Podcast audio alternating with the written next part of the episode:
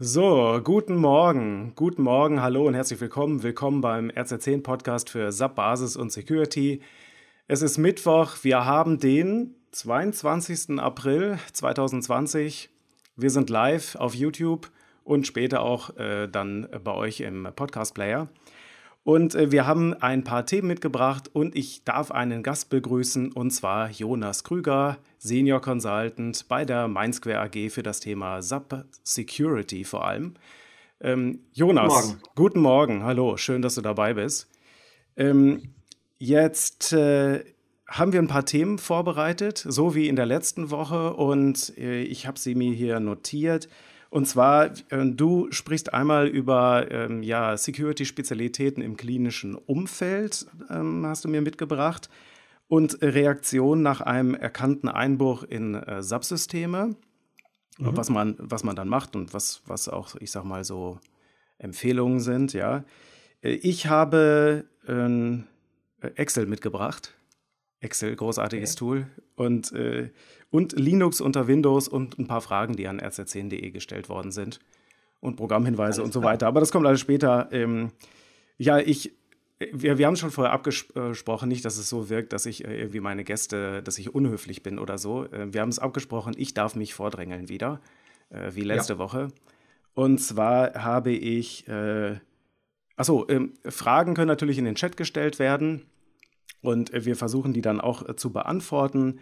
Und äh, also da äh, sehr gerne melden. Ansonsten könnt ihr natürlich auch immer äh, irgendwelche Fragen stellen an harmes.rz10.de. So, ich habe als erstes äh, mitgebracht äh, ein SAP-Rollenvergleich mit Excel. Ich habe nämlich äh, am letzten Freitag ein, eine Anfrage bekommen von der lieben Christine einer guten Kollegin, äh, die gesagt hat, hier, ähm, ich mache mich hier tot mit dem Rollenvergleich äh, in Usern. Also wir reden hier über SAP, wir reden über die SO01, wir reden über Benutzer, die Rollen bekommen sollen und äh, die schöne Frage, ähm, die Berechtigungen beim Anwender funktionieren nicht. Und ähm, wahrscheinlich liegt es daran, dass ihm eine Rolle fehlt. Und jetzt äh, bei Müller-Meyer-Schmidt funktioniert es, bei ihm nicht. Und jetzt ist die Quizfrage, hat er genau die gleichen Rollen? Also äh, die richtigen Rollen. Äh, ist das, was äh, eigentlich beantragt worden ist, vollständig ausgeliefert worden? Könnte man jetzt sagen, naja, das ist ein triviales Problem, ne? man muss ja nur in die SL01 gucken, dann schaut man auf die Liste. Aber wenn eins mal klar ist, ist, dass der Mensch nicht dafür gebaut ist, irgendwie eine Liste mit einem Blick zu erfassen und dann zu sagen, welche Zeile fehlt. Ja, also ich, ich bin jedenfalls nicht da, ähm, äh, dafür gebaut. Und ich hatte äh, ihr dann äh, geantwortet und hatte gesagt, äh, also klar, es gibt da Tools. Äh, ich hatte, ich habe lange Jahre in Projekten ein Tool verwendet, ähm, was ich dann auch noch mal ausgegraben habe von der Firma Caprisoft. Äh, die hatten vor zehn Jahren, habe ich einen Blogbeitrag gefunden noch, ein Tool Sub Roll Compare äh, das äh, ist ein Flash. Also äh, benötigt den Flash-Player, den Macromedia Flash-Player. Ich weiß gar nicht, ob den noch jemand kennt, irgendwie in Zeiten von HTML5, ja. Und äh, das ist natürlich nicht mehr so State of the Art, weil schon lange abgekündigt und sicherheitstechnisch auch bedenklich. Und dann habe ich zurückgegeben, ja, okay, also theoretisch könnte man das in Excel machen, crazy es verweis, aber es ist total schwer, weil was ist das Problem? Ich habe einen User A und ich habe einen User B und ich muss jetzt rausfinden, was hat User A und was hat User B für Rollen, was hat nur User A und was hat nur User B für Rollen, um genau rauszufinden, ähm, sind die da jetzt synchron oder nicht, weil es kann ja sein, dass auch nur eine Untermenge jetzt noch benötigt wird. Ja? Und da habe ich gesagt, okay, das geht mit Excel nicht, aber es geht doch. Es hat mir dann keine Ruhe gelassen und ich habe mir ja, das wunderbare Thema äh, Excel Power Query angesehen was ich also jedem empfehlen kann. Jeder, jeder SAP-Admin, jeder Basis, alle Entwickler, ähm, jeder, jeder Mensch auf der Erde, also Excel, zweitgrößtes ERP-System der Welt, ja, äh, benötigt Excel. Und ähm, ich habe da mal was gebastelt und das habe ich jetzt auch mitgebracht. Und äh, das stelle ich äh, gerne auch ähm, zur Verfügung. Und zwar, muss mal gerade gucken, dass ich das jetzt hier äh, einblende. Und zwar, wo haben wir hier? Ich gehe mal hier auf Teilen. Ich muss mal kurz gucken. Äh, so. Und zwar, das ist das Excel, mit dem ich rausfinden kann, ähm, wie, äh, ob ein User A und ein User B die gleichen Rollen haben und wo sie sich äh, unterscheiden. Und das ganze Ding funktioniert mit Excel Power Query. Also man kann das, es gibt ja ganz viele Aufgaben in der, in der Basis, in der Administration, auch in der Berechtigungsentwicklung, die mit Excel funktionieren oder wo man Excel gut gebrauchen kann. Und das mit den Power Queries habe ich bisher noch nicht gemacht. Es erlaubt im Prinzip ein bisschen SQL für Dummies ähm, auf äh, Tabellen durchzuführen. Und das ist natürlich hier eine bequeme Sache, weil ich kann dann hier, also ich zeige das jetzt einfach mal, du hast jetzt keine, Jonas, du hast keine Chance, dich dagegen zu, zu wehren, außer du, äh, du legst auf, ja. Ähm, man kann dann hier sagen, ich, das ist sozusagen mehr ein Input, ja, dann mache ich hier Put-Put und das ist hier Output. Und äh, ich habe die Möglichkeit, äh, das anzupassen, indem ich hier diesen Power Query starte. Hm, jetzt muss ich mal gerade gucken, das ist natürlich ein eigenes Fenster. Siehst du das jetzt hier? Ja, also. Ähm, ja. Gut, äh, manchmal ist das so, wenn ich mit Zoom irgendwas teile, äh, dann äh, werden nur einzelne Fenster angezeigt. So, also die Idee ist, dass man hier dann verschiedene Abfragen hat. Man fragt jetzt erstmal, ich sag mal, seinen sein Input ab und dann kann man verschiedene Abfragen bauen, die mir Teilmengen davon geben, nämlich genau diese Unterinformationen, die ich hier brauche, äh, diese einzelnen Spalten, die ich hier aufgebaut habe.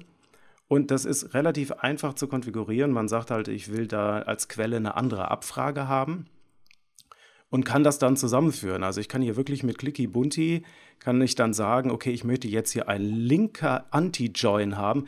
Für diejenigen, die das jetzt nur hören, ihr müsst das jetzt gerade mal äh, leider aushalten. Äh, ich verspreche, ich versuche es also ich versuch's nicht zu lang zu machen. Ein, ein linker Anti-Join und dann habe ich hier als Ergebnis genau so eine ne, Mengenlehre, ähm, genau äh, nur den Teil, der nicht in B drin ist. Ja, ich schließe das hier mal wieder. Wenn ich also jetzt hier dann entsprechend eine Rolle ergänze, nennen wir sie FIBU 2, dann äh, kann ich hier einmal auf Aktualisieren gehen. Äh, so, und dann ist hier die FIBU 2 mit drin und dann sieht man sofort, aha, das sind die Rollen, die nur in User B sind. Ich habe keine Ahnung, wer dieses Problem noch hat, aber ich weiß, ich hatte es in Projekten dutzendweise, gerade wenn es dabei äh, darum ging, irgendwie live zu gehen mit Berechtigungen und dann ähm, wurde irgendwas beantragt über das User-Management und dann wurde aber irgendwie nur die Hälfte vergeben, aus welchen Gründen auch immer. Und äh, dann war das Problem nicht die äh, Rolle defekt, sondern es waren einfach nicht alle Rollen vergeben.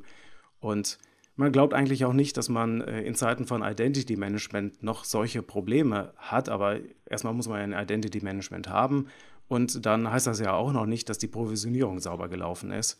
Also wenn ihr das, äh, diese Excel haben wollt, äh, dann äh, ich erstelle da auch noch einen Blogbeitrag zu, da werfe ich die Excel rein, könnt ihr euch einfach runterladen. So. Das wäre ja. das Problem. Ich stoppe mal meine Freigabe. Ich habe hier einen äh, Kommentar schon gesehen vom Andreas. Ähm, er schreibt, ich finde eine spannende Lösung. Bisher ähm, habe ich immer die Vergleichsreports per Zoom verwendet. Ähm, ja, ich habe auch bisher die Zoom genutzt, um solche Vergleiche zu machen, insbesondere wenn es mir aber darum gegangen ist, eigentlich Rolleninhalte auch zu vergleichen. Ja, das, ähm, das, also dass ich sozusagen die Berechtigungsobjekte in der Rolle gegenüberstellen wollte. Das ist auch ein guter Punkt. Zoom äh, hat ja Vergleichsreports, aber die gehen dann immer runter auf Berechtigungsobjekt und Wertebene. Äh, was ich, oder auch Transaktionscodes kann ich vergleichen. Aber was ich nicht gefunden habe, ist, zeig mir doch einfach mal bitte nur den Unterschied zwischen äh, Rollen im User an. Also wenn ich davon ausgehe, dass meine Rollen heile sind und ich sage, die sind, funktionieren, ich will nur sicher gehen, dass User A ähm, mindestens so viele Rollen hat äh, wie User B, also im Sinne von die gleichen Rollen, dann habe ich das über den SOIM-Vergleichsreport nicht herausgefunden. Ich meine, wenn mir jetzt jemand sagt, hier, du musst nur Report 23 aus, äh, ausführen, äh, bitte gerne die Info, ja, äh, ähm, bitte, bitte gerne die Info, ähm, aber ich, ich, ich kenne keinen Weg. Ja? Oh, ähm, Tobias, ich lese gerade, offensichtlich bin ich nicht zu hören äh, im Stream. Äh, der, du bist nicht zu hören? Ah, ich ähm, habe eine Vermutung. Und zwar glaube ich, es ist immer nur einer von uns zu hören und der andere wird von Zoom so lange stumm geschaltet. Ja, warte, uh, wait, wait for it. Wir kriegen das hin. Wir kriegen das hin. So, jetzt ähm, bitte mal äh, testen. Sag mal was, Jonas. Ja, ich ähm, bin ich jetzt besser zu hören, auch während du sprichst, möglicherweise? So, wir warten mal ein paar Sekunden. Müsste gleich ankommen.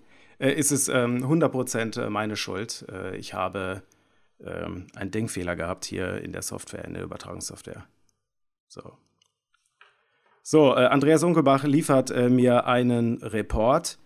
Ähm, äh, S-BCE-68001430. Äh, Andreas, ist das der Report, mit dem man äh, Rollen, also nicht inhaltlich vergleichen kann, sondern User auf Basis, ähm, also User vergleichen, dass wirklich die Rollennamen angezeigt werden? Also äh, bitte gleich mal in den Chat. Äh, genau, er schreibt, ja, ja, weil, äh, es gibt eine Schaltfläche. Ja, genau, es, es, es, gibt eine Schaltfläche Rollen, aber die, also jedenfalls in dem Release, wo ich es getestet habe, die testet tatsächlich dann wiederum auf Transaktions- bzw. Berechtigungsobjektebene. Also da steht zwar ähm, Reiter Rollen und ich dachte auch schon, oh yeah, das ist die Antwort, aber äh, Pustekuchen. Ja. Gut, ähm, äh, hier war noch ein äh, Hinweis mit der Rollenzuordnung Sammelrollen. Also was ich da genommen habe, ist jetzt äh, einfach eiskalt der Output aus der SO01, beziehungsweise der Output aus der PFCG. Da ist jetzt keine, ähm, keine Logik drin, dass ich selber zum Beispiel die Sammelrollen aufschlüssel. Ja, das also, ähm, es ist wirklich nur ein Copy-Paste mit Control Y aus SO01 oder PFCG gewesen, was ich dann in die Excel werfe. Das hat jetzt keine RFC-Verbindung zum Subsystem oder so. Also eher, eher im Gegenteil. Deshalb habe ich das auch gerade hier gezeigt. Für diejenigen, die jetzt nur zuhören, könnt euch das ja nochmal auf äh, YouTube ansehen dann. Ähm, deshalb habe ich das auch gezeigt. Also ihr könnt es auch selber bauen oder, oder notfalls baut es selber, weil wenn ich wenn ihr euch die Excel runterladet, dann sagt er, dass da aktive Inhalte drin sind, obwohl es keine Makrodatei ist. Aber weil halt ähm, Datenbank-Queries da drin sind, die zeigen zwar nur auf sich selber, also die Excel zeigt auf sich selber, trotzdem warnt äh, Excel vor Datenbankverbindungen, genauso als wären das externe Datenbankverbindungen. Und äh, ich habe es ähm, Excel auch nicht abgewöhnen können. Also es ist ein man muss dann, wenn ihr die Excel bei uns runterladet, äh, immer ein gesundes Misstrauen anlegen oder wenn ihr sagt, das könnt ihr nicht verantworten in eurer Umgebung, was ich verstehen kann, dann baut es einfach selber. Ich habe ja den Query gezeigt. Ja. Ja. Ja.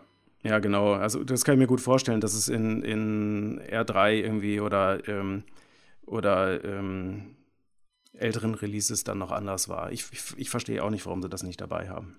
Ja. Gut. So, äh, damit wäre ich durch. Äh, Jonas, ähm, ja. dein, dein Thema. Ja, genau. Also ich war in den letzten äh, Wochen und Monaten in verschiedenen Gesundheitseinrichtungen äh, tätig gewesen, also in Krankenhäusern. Ähm, wir haben aber auch Kunden zum Beispiel im Bereich äh, Krankenkassen oder ähnliches.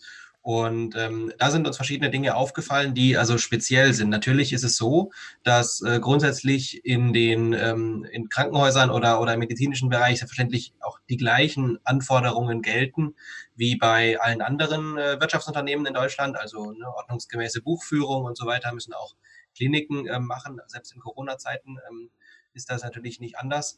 Ähm, aber es gibt natürlich trotzdem einige Spezialitäten zu beachten. Und ähm, zwei davon möchte ich einmal kurz vorstellen. Ähm, vielleicht vorneweg, ich habe zu dem Thema auch einen Blogbeitrag ähm, veröffentlicht auf dem Portal gesundheitdigitalisieren.de. Also gesundheit-digitalisieren.de. Das ist ein Portal, ähm, was äh, von Mindsquare jetzt auch zu dem Thema ähm, Gesundheitswesen und äh, speziell äh, ja, verschiedene Themen in dem Bereich ähm, ja, veröffentlicht worden ist. Und da ist mein Blogbeitrag, äh, erscheint heute, ich glaube im Laufe des Tages, ähm, wo ich auf diese Themen, die ich jetzt gleich kurz anspreche, auch dann nochmal näher eingehe. Ähm, genau.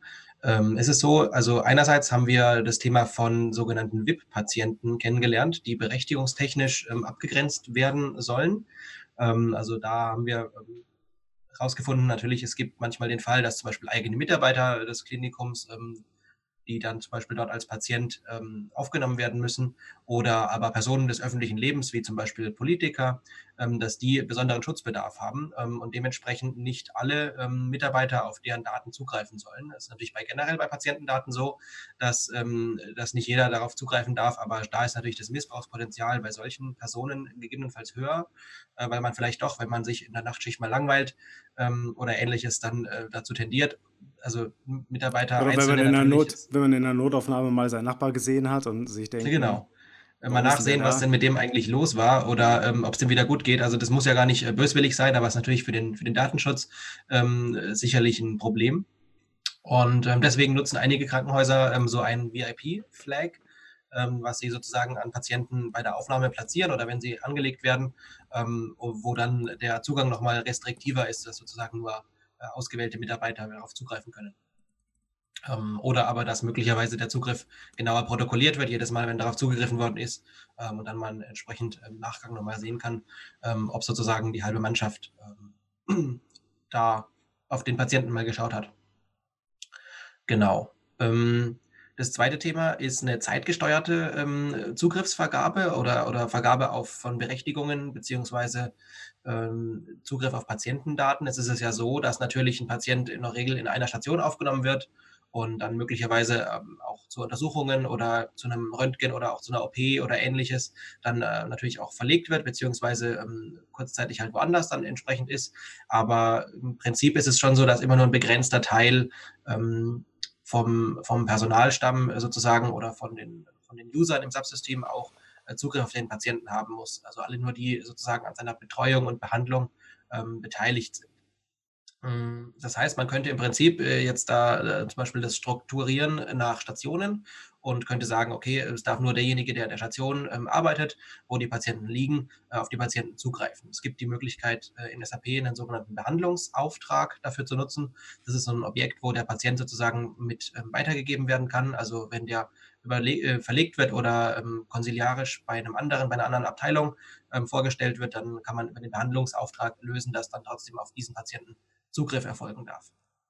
Jetzt ist es natürlich so, dass ähm, im klinischen Umfeld auch mal ein Notfall auftreten kann und wenn man dann aber keinen Zugriff auf den Patienten hat, ähm, kann das natürlich auch, sage ich mal, schwerwiegende Folgen haben, bis hin zu, äh, dass es tatsächlich um Leben und Tod gehen könnte.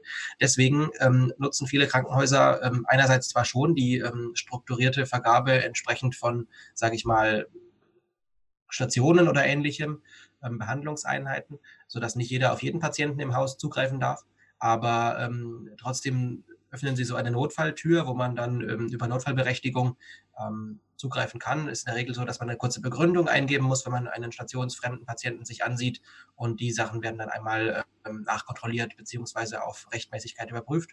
Und wenn es dann eine Häufung gibt von ähm, solchen Zugriffen, dann kann man sicherlich auch mal mit dem Mitarbeiter sprechen. Aber so ist einerseits der Datenschutz ähm, gewährleistet, indem halt nur Leute, die an der Betreuung oder Behandlung des Patienten beteiligt sind, äh, Zugriff auf die Daten bekommen und andererseits notfallmäßig auch trotzdem zugegriffen werden kann, dann halt mit Begründung und Logging und Nachkontrolle. Ist es denn was, also sowohl das äh, VIP-Flag als jetzt auch diese Sache mit dem Notfall oder diesem privilegierten Zugriff? Es ist ja, äh, Notfall muss ja jetzt, also es muss ja nicht gleich ein dramatischer Notfall sein. Ne? Wenn ich jetzt aber irgendwie, was ich, mehrere Stationen habe oder so, dann muss ich ja schnell auf, auf die Daten zugreifen können, ja. Ähm, ist das denn jetzt schon Standard? Von, von denen äh, oder, oder ist das etwas, was ihr sagt, okay, das sind jetzt Best Practice? Also haben das alle schon oder ist es normal schon? Nein, also würde ich nicht sagen. Ich habe äh, wahrgenommen, dass es also Krankenhäuser gibt, die mit dieser Technik arbeiten ähm, und andere, die das noch nicht so machen, also die zum Beispiel dann eher ähm, pro Krankenhaus oder pro Standort sozusagen eine Berechtigung verteilen, wo dann äh, auf alle Patienten in diesem Standort zugegriffen werden darf. Das heißt, auch wenn der in einer anderen Fachabteilung liegt, also ich sage mal, ich bin vielleicht in der chirurgischen Station ähm, jetzt als Pflegekraft äh, und tätig und dann ist es jetzt so, dass also möglicherweise der Patient auf der internistischen Station liegt, dann könnte ich trotzdem äh, auch auf den zugreifen, äh, einfach weil der halt im gleichen Haus liegt. Ähm, das heißt, ähm, die stationsweise oder die begrenzte Vergabe ist bisher noch nicht überall umgesetzt. Ähm, auch dieses Konstrukt von dem Behandlungsauftrag, mit dem man dann sozusagen einen Patienten dann auch übergeben kann, wenn der woanders behandelt oder untersucht werden muss. auch das ist noch nicht überall äh, in place, sondern wird, also die meisten kennen das und haben darüber nachgedacht, haben aber bisher nicht den Aufwand betrieben, das einzuführen. Natürlich ist, ist immer so ein bisschen die Abwägung, wie, wie eigentlich immer im Security-Umfeld, äh, die Abwägung von Kosten und Nutzen Klar, es ist natürlich ein Aufwand, das einzuführen und man begrenzt sich damit ja auch in gewisser Weise. Also man sorgt dafür, dass ähm, nicht mehr jeder auf jeden Patienten zugreifen kann. Das ist eine, eine Einschränkung sicher, ähm, wo man dann erstmal organisieren muss, dass dann zumindest die richtigen Leute auch weiterhin äh, den Zugriff bekommen können. Äh, andererseits natürlich ist es ein Sicherheits, äh, eine sicherheitstechnische Verbesserung. Und da muss man halt immer abwägen, wie viel ähm, sozusagen, wie viel Aufwand möchte man investieren, um ähm, die Sicherheit oder den Datenschutz da hochzuhalten. Möglichst viel, ne? Jetzt, äh, jetzt wird es ja dann nochmal äh, wichtiger irgendwie, oder? Also ja, sicher. Gerade im klinischen Bereich ist es natürlich mit, den, mit, äh, mit Diagnosen oder ähnlichem um, ähm, Vorerkrankungen ähm, ein großes Problem oder sehr sensible Daten. Das ist ja mit das Schützenswerteste, was auch das deutsche Datenschutzrecht und äh, die EU-Datenschutzgrundverordnung kennt. Also ähm, solche höchstpersönlichen Daten wie zum Beispiel eine Vorerkrankung, ähm, die könnte, also die darf natürlich nicht ähm, Unberechtigten in, in die Hände fallen. Okay, Gut. Ähm, hast du noch was? Ähm, also ganz grundsätzlich würde ich diese Themen, die ich jetzt beschrieben habe, und natürlich gibt es noch weitere möglicherweise, ähm, würde ich dann in einem Berechtigungskonzept äh, aufschreiben und äh, entsprechend ausdefinieren und dann auch natürlich technisch in die Umsetzung bringen. Ähm, das heißt also, da ähm, ja, sollte man einerseits konzeptionell arbeiten, weil diese Dinge natürlich jetzt nicht jeder ähm, auch kennt. Ne? Das ähm, sind ja Spezialitäten aus dem klinischen Bereich ähm, wo, wo man sicherstellen muss, dass also dass auch der Prüfer zum Beispiel, wenn der mal draufschaut, dann versteht. Deswegen alles immer wichtig, äh, im Konzept auch zu dokumentieren. Ähm, das ist sozusagen noch meine Empfehlung an der Stelle. Ja, ja, macht Sinn. Okay, gut. Also vielen Dank. Und ähm, was habe ich? Ich mache mal weiter. Und zwar äh, Linux unter Windows. Linux unter Windows. Ähm, das, äh, also darauf, auf, das Thema bin ich ein bisschen gekommen, weil ich die Frage bekommen hatte, wir haben ja auch, ähm, ihr könnt euch ja, äh, könnt uns ja auch auf äh, Twitter und Instagram folgen und ähm, auf Instagram hatte ich auch die Frage gestellt, welche Fragen sollen wir behandeln? Eine Frage war, wie bekomme ich Single Sign-On Single Sign unter Linux hin mit einem Smiley? Ich bin mir also nicht sicher, ob die Frage tatsächlich ernst gemeint war. Äh, ich interpretiere es so, äh, dass ähm, damit ja gemeint ist, also wenn ich Linux als Desktop einsetze, ähm, dass ich da dann, also ähnlich wie unter Windows, von Single Sign-On profitieren kann. Äh, meine Antwort darauf war nach einer kurzen Recherche, weil ich Linux selber nicht als, ich sag mal, ähm, ständigen Desktop verwende, sondern ich bin tatsächlich, nutze ich Windows, ja. Meine Antwort ist, also das erste, was da noch gehen würde, wäre macOS weil SAP Single Sign-On, das ist ja die Software von SAP, ähm, das Produkt, was äh, Single Sign-On auf alle SAP-Produkte ähm, und auch, ich sag mal, alles, was sonst so ähm, Single Sign-On äh, sprechen kann, unterstützt. Und das gibt es halt auch für macOS. Also den Secure, diesen äh, Secure Login Client gibt es auch für macOS, auch für die aktuellste Version. Und das wäre dann eine Option, wie man irgendwie ja so ein bisschen Linux haben kann, obwohl es sich natürlich auch ein bisschen anders anfühlt, dann ja. Ich bin auch kein macOS-Nutzer, also vielleicht äh, habt ihr da noch äh, anderen Input. Äh, das Einfachste aus meiner Sicht, aber das löst wahrscheinlich nicht so richtig den, die Frage, aber ähm, bringt mich auf das Thema Linux unter Windows. Man kann auch ein optionales Feature in Windows verwenden. Das ist in Windows 10 mittlerweile im Standardumfang enthalten und äh, es gibt gerade auch noch eine neue Version, die gerade äh, in Vorbereitung ist. Und zwar äh, WSL. Äh, WSL, das ist das Windows-Subsystem für Linux. Windows-Subsystem für Linux. Und das kann ich in, äh, unter Windows unter den optionalen Features aktivieren. Und dann wird tatsächlich ähm, es ermöglicht, dass ich mir im Microsoft Store, also da, wo ich mir normalerweise ähm, Apps wie äh, Minecraft, äh, ich meine natürlich ähm, ein Windows-DVD ja, ja, herunterladen kann oder so, ähm, äh, da kann ich mir dann auch ein Debian runterladen. Und das ist irgendwie, habe ich, ich habe das ausprobiert, weil ich am Wochenende ein paar Fritzboxen hier geflasht habe. und die mit OpenWRT versehen habe. Und äh, das ist total irre. Also äh, man installiert sich da irgendwie ein 80, 100 Megabyte großes äh, Debian-Paket, was dann auch wirklich aus dem Startmenü gestartet wird.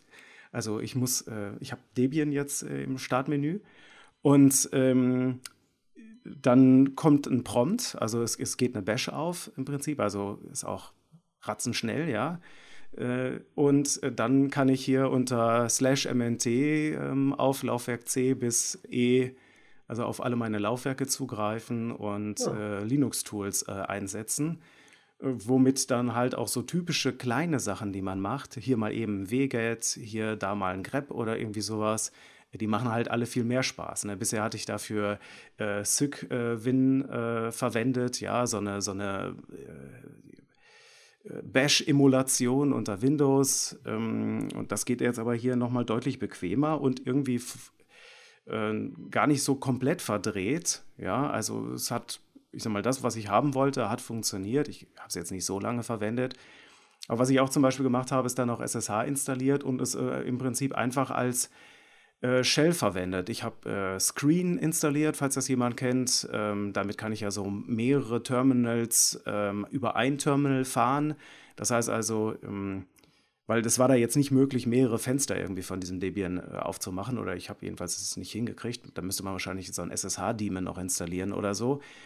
Und äh, habe dann einfach mit Screen äh, mehrere virtuelle Terminals aufgemacht und habe dann äh, ich sag mal, da ein Ping laufen lassen, Dauerping, da äh, das Flashen gemacht und da, also ich hatte da mehrere Screens. Es hat alles wunderbar funktioniert. Ich brauchte gar nicht erst meine äh, meine alte ähm, Linux VM hochfahren oder so. Ich konnte es einfach mit einem Klick aus dem Startmenü sofort starten.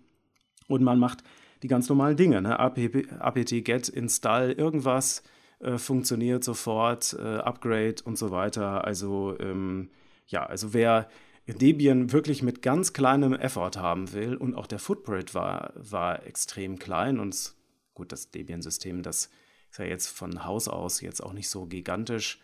Ähm, wer also so einfach so ein bisschen Linux haben will unter seinem Windows, schnell erreichbar, ganz bequem und mit allen Tools, äh, dass man da seine unter Windows gelagerten äh, Dateien ähm, verarbeiten will, ähm, dem würde ich das auf jeden Fall empfehlen. Also ja, cool. Windows-Subsystem für Linux. Ich äh, paste auch gerade mal den Link in den Chat noch. Es gibt äh, zwei.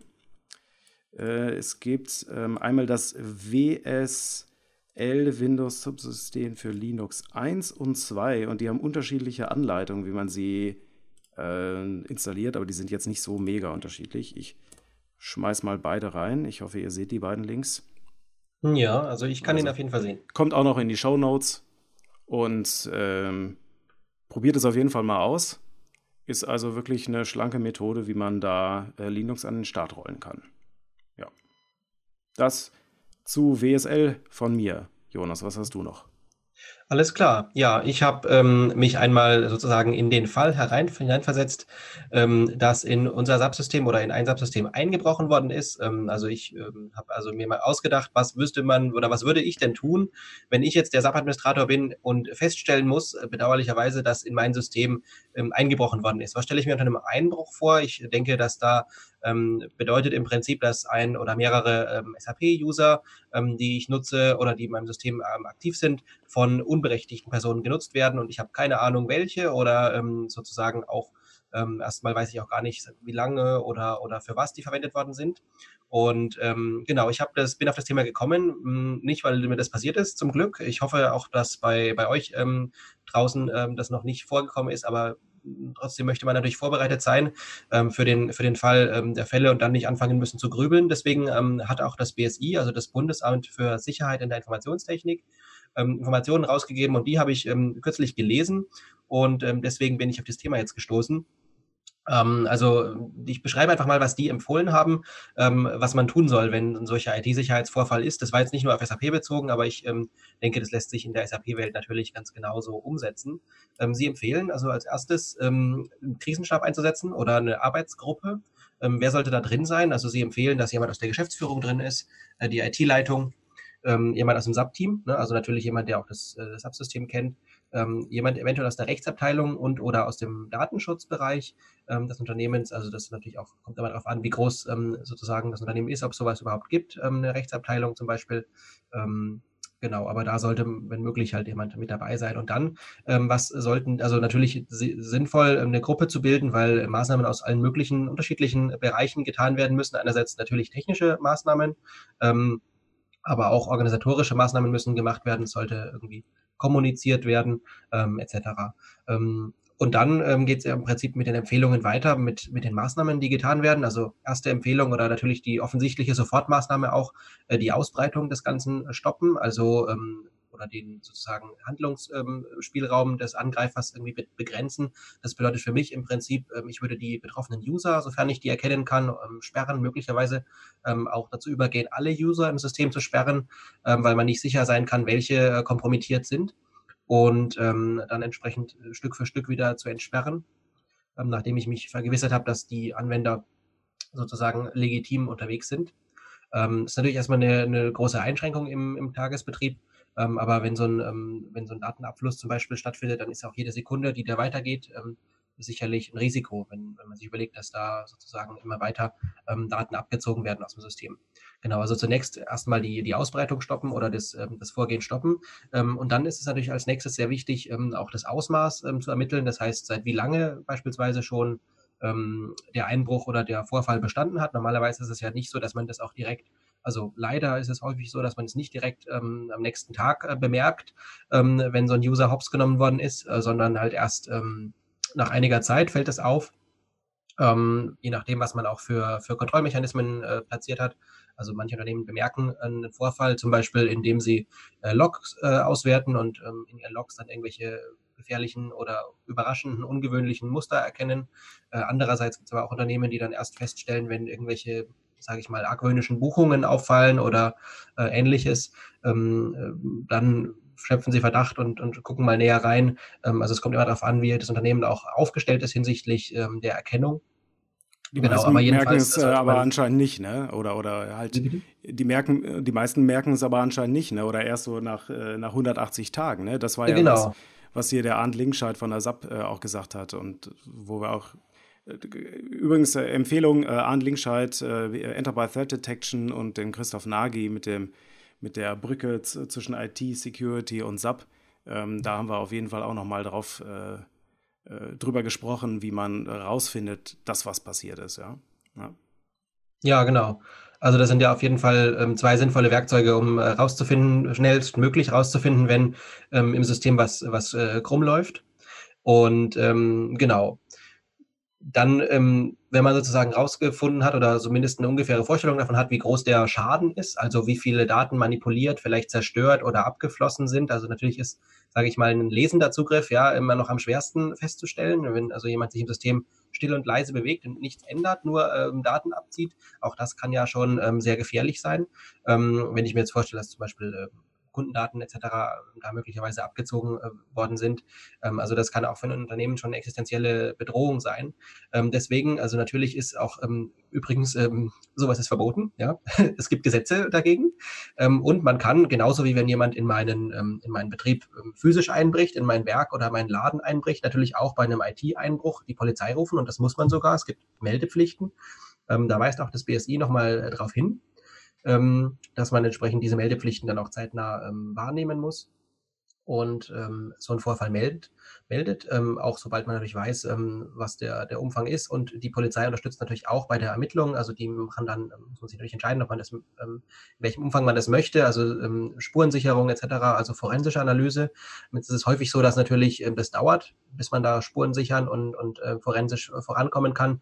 Muss man also entscheiden, was ist wichtiger, schnell das System wieder auf die, auf die Beine kriegen, mit dem Risiko, dass man möglicherweise nicht rausfindet, wer es war ähm, oder ähm, sagt man lieber, wir wollen hier eine, eine, Spurensicherung, aber dann ist sozusagen halt so lange das System vielleicht auch zu oder man muss es ähm, irgendwie klonen oder vom Backup wiederherstellen. Also da gibt's natürlich, ja, wir hatten ja auch schon mal ähm, Ende letzten Jahres, äh, Tobias, ähm, die Folge gemacht im Podcast zum Thema Systeme gegen die Wand fahren.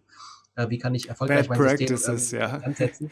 Ja. Genau. Und da sind wir auch auf das Thema Backup zu sprechen gekommen. Das wäre natürlich die Stunde eines Backups, ja, wenn man sozusagen damit weiterarbeiten könnte, äh, möglichst nahtlos. Das ist natürlich super.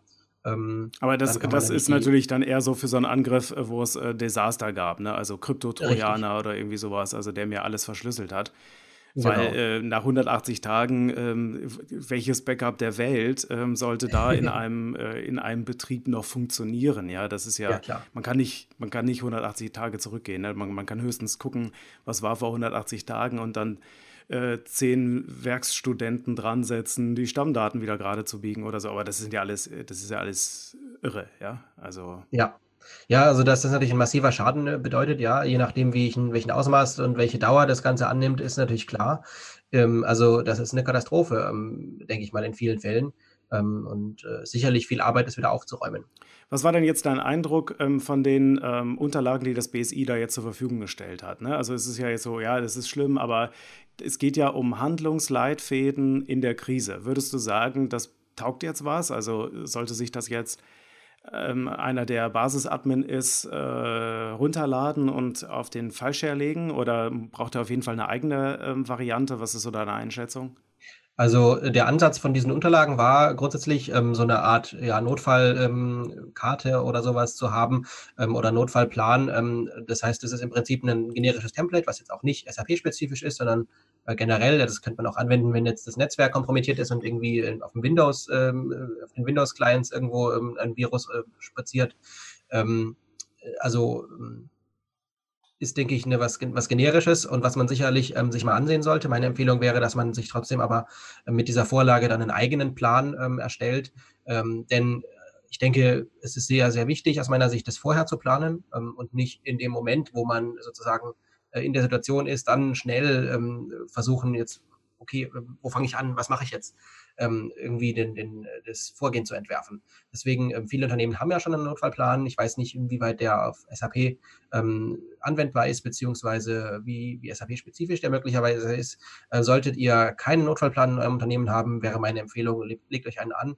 Äh, denn nichts ist schlimmer, als bei so einem Fall der Fälle nicht zu wissen, äh, was man tun muss. Ja, also es äh, hilft ungemein, wenn man ähm, da schon mal einen ähm, ja, sage ich mal, ein, ähm, Vorgehen festgelegt hat und sich daran halten kann. Ich glaube, genau, es, ist, es, so, ist, es ist ja auch ja. Ähm, bei vielen Unternehmen so, äh, es gibt Disaster-Recovery-Fälle, also für den Moment, also für den Fall, dass irgendwie ein Flugzeug auf das Rechenzentrum fällt, gibt es typischerweise in einer anderen Brandzone ja, ich sag mal, eine Alternative oder irgendwelche ja. Wege, wie man da jetzt wieder, oder man hat irgendwie eine Colo, eine, eine Co-Lokation äh, ähm, gemietet, wo das Ganze so, so warm oder cold äh, bereitsteht und dafür hat man einen Plan und da muss man halt, äh, das ist ja eine andere Art von Angriff, ne? das heißt, da muss ein neues Kapitel rein äh, dann, ne? also äh, Cyber- Desaster oder irgendwie sowas. Ne? Also nicht Feuer, nicht ähm, Wasserschaden oder so. Es gibt ja ganz viele Umweltsachen oder ja. hier auch Stromausfall, ganz klassisch. Äh, Leit Leitung durchgebaggert und dann kommt halt dazu noch äh, Cyberangriff. Also und, und zwar ähm, nicht nur der Client Area, weil das ist so, das haben ja auch ja, auch deutsche Firmen sind ja von Krypto-Trojanern äh, massiv äh, angegangen worden, äh, wo dann ganze 2000 ähm, Endgeräte verschlüsselt waren und äh, man ja. einfach, dann kann man Leute, dann geht äh, die Zeit der Turnshow-Admins, ne? die gehen dann rum mit USB-Stick, setzen die Kisten neu auf, am besten aus dem Netzwerk, geht relativ schnell. Server, puh, äh, dafür brauchst du dann auch einen Plan. Und das äh, macht dann Sinn, da in diesem äh, Kapitel dann zu ergänzen dann, ja? Also beziehungsweise ein neues Kapitel anzulegen. Ja. Ja, auf jeden Fall. Äh, ich erinnere mich da an die verschiedenen ähm, äh, Auswirkungen von, von Loki oder ähnliches. Ich erinnere mich, ich bin da mal am Bahnhof gewesen damals und hab, wollte mit dem Zug fahren und dann war auf den Anzeigen also auch nichts äh, zu erkennen, beziehungsweise nur diese komische Lösegeld. Die Ransom, äh, genau, die Lösegeldforderung, ne? Ja, ja das also, ist natürlich Horror, ne? Aber es, ja. es, ist ja wirklich auch im Mittelstand äh, mehrfach auch in der Presse ja. gewesen, ähm, wo dann ganze ähm, ganze Unternehmen tagelang nicht arbeiten können. Ich bin mir sicher, dass die mittlerweile Notfallpläne haben, aber es ist immer so, manchmal muss es erst brennen, bis es dann genügend Feuerschutzmaßnahmen gibt. Ne? Das wäre natürlich. Gut, das ist natürlich sowieso, sage ich mal, das Motto der Corona-Krise. Ja, also ähm, ich denke, auf solche Fälle waren viele nicht vorbereitet ähm, und wir haben einmal mehr erkannt, dass auch, sage ich mal, sehr überraschende Dinge plötzlich eintreten können. Ähm, deswegen ähm, mein Appell oder meine Empfehlung, ähm, wirklich auch auf dieses Risiko vorbereiten, zumindest einen, Plan schmieden. Und natürlich ist es so, ähm, je nachdem, wie, wie sage ich mal, die SAP-Experten intern ähm, bestückt sind. Ja, es ist ja bei kleineren Unternehmen möglicherweise auch nicht immer so, dass man da ähm, rund um die Uhr jemanden erreichen kann, etc. Ähm, sicherstellen, dass man immer irgendjemanden auch kriegen kann, der sozusagen ähm, eine Reaktion einleiten kann, ähm, wäre meine Empfehlung, dass man also da rund, ähm, rundum handlungsfähig ist. Gut, also ähm, wir werden die Links äh, zu den Leitfäden auch noch in die Shownotes reinpacken. Äh, dann haben wir da auch was. Prima.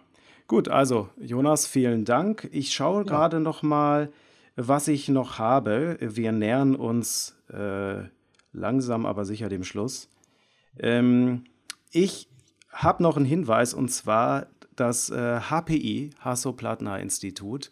Das ist, ähm, das ist ja ein Institut, ich, ich, glaube, das ist in Magdeburg, die bieten halt Open HPI an. Das ist wie OpenSUP, falls ihr das kennt. Also so eine äh, offene Learning-Plattform, äh, wo man SAP-Inhalte äh, sich ansehen kann, OpenSUP. Und OpenHPI ist das Ganze für äh, Non-SAP-Themen.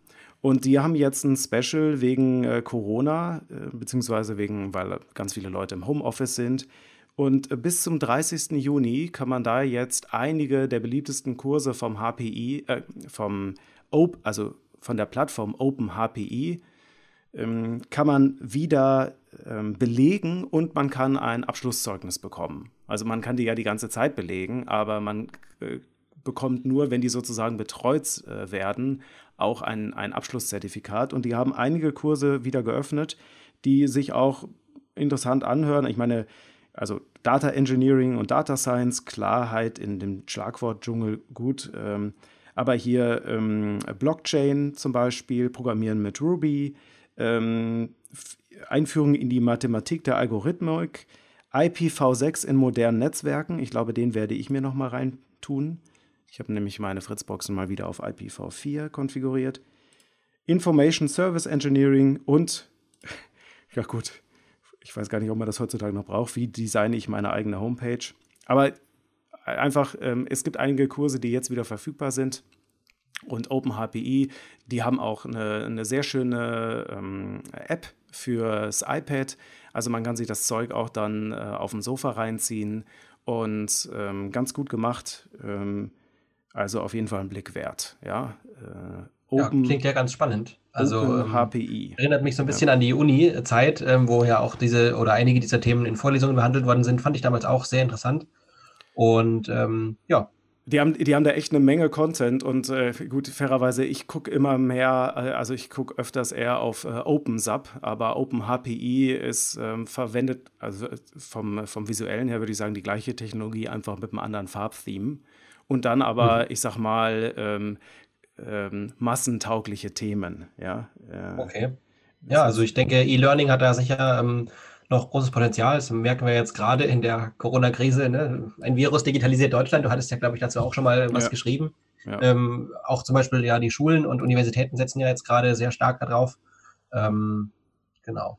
Und ähm, dementsprechend denke ich, dass ähm, E-Learning auch sicherlich nach der Krise nach wie vor ein wichtiges Thema sein wird. Und es ist ja in der SAP-Welt, sage ich mal jetzt nichts Neues. OpenSAP gibt es ja jetzt auch schon etwas länger. Und äh, finde ich eigentlich richtig gut, dass, ähm, dass die SAP oder sage ich mal äh, die Community um SAP ähm, da so viel anbietet. Ja, es, es, wird noch unterschätzt. Aber ich gebe zu selber, dass ich mich auch schon an deutlich mehr Kursen bei OpenSAP und OpenHappy eingeschrieben habe, als ich dann tatsächlich auch gemacht habe. Also es mhm. ist, ähm, ich, man muss, man muss dranbleiben. Ja, äh, dann hätte ich noch äh, es gab noch eine Frage an, äh, an äh, über rz10.de, die ich noch besprechen möchte. Und zwar, da hatte jemand gefragt, der Dennis hatte gefragt, ob es eine SAP-Minimalrolle gibt für äh, Batch-User-Verarbeitung unter S4HANA. Also, weil das geht ja nicht mehr mit WF-Batch, sondern der User heißt jetzt anders, äh, SAP-WFRT. Äh, Und ja, äh, die gibt es. Es gibt eine Minimalrolle. Also wer nicht mit Sub-All oder irgendwas knapp darunter arbeiten will in seinem Batch-User, was natürlich auch äh, kein guter Stil mehr heutzutage ist. Ja, das würde ich nicht empfehlen. Ist äh, gefährlich. Ja, ähm, äh, der hat die einfach zu merkende Rolle sub-bc-bm-t-vf-serv-user-plv01, also 30 Zeichen voll ausgereizt.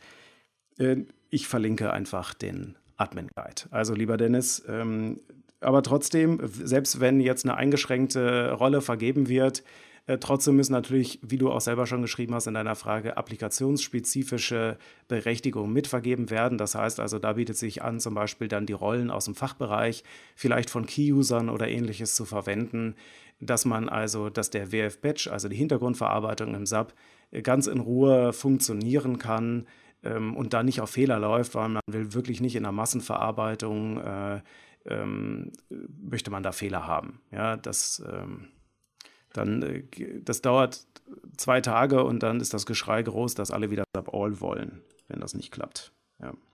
Ja, ja Batch-User sind immer natürlich so ein spezielles Thema. Ähm, vor allem, weil man ja auch irgendwie viele, ähm, in vielen Fällen ja auch das haben möchte, dass man beliebige Batch-Jobs oder sage ich mal, wenn ein neuer Batch-Job dazukommt, den äh, dann einfach mit darunter einplanen kann. Mm, das geht natürlich nur, wenn die Berechtigungen sehr weit sind, dass alles sozusagen auf Anhieb funktioniert, ohne dass man vorher nochmal auch Berechtigungen zuweisen muss. Aber ich sage mal, das ist ja vielleicht so ähnlich, wie wenn ein menschlicher ähm, Anwender eine neue Aufgabe übernimmt. Auch da müsste man ja vielleicht erstmal für Berechtigungen sorgen. Ähm, nur ist das bisher noch nicht so üblich in vielen Fällen, weil halt die Batch-User oft mit Sub-All oder was ähnlichem arbeiten. Ja, ich, ich, sehe halt als Unterschied auch, ähm, dass es äh, ein ziemlicher Packesel ist auch. Ja. Das, ähm, Inwiefern? Er, er, kriegt halt alle Berechtigungen, ne? also er kriegt alle Aufgaben. Und ja. Ähm, ja.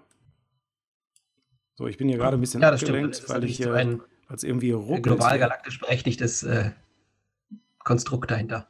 Ja. Ich sehe gerade, es ruckelt. Äh, irgendwie ähm, möchte mein, mein Rechner nicht mehr so performen. Also ich hoffe, es läuft noch bei euch.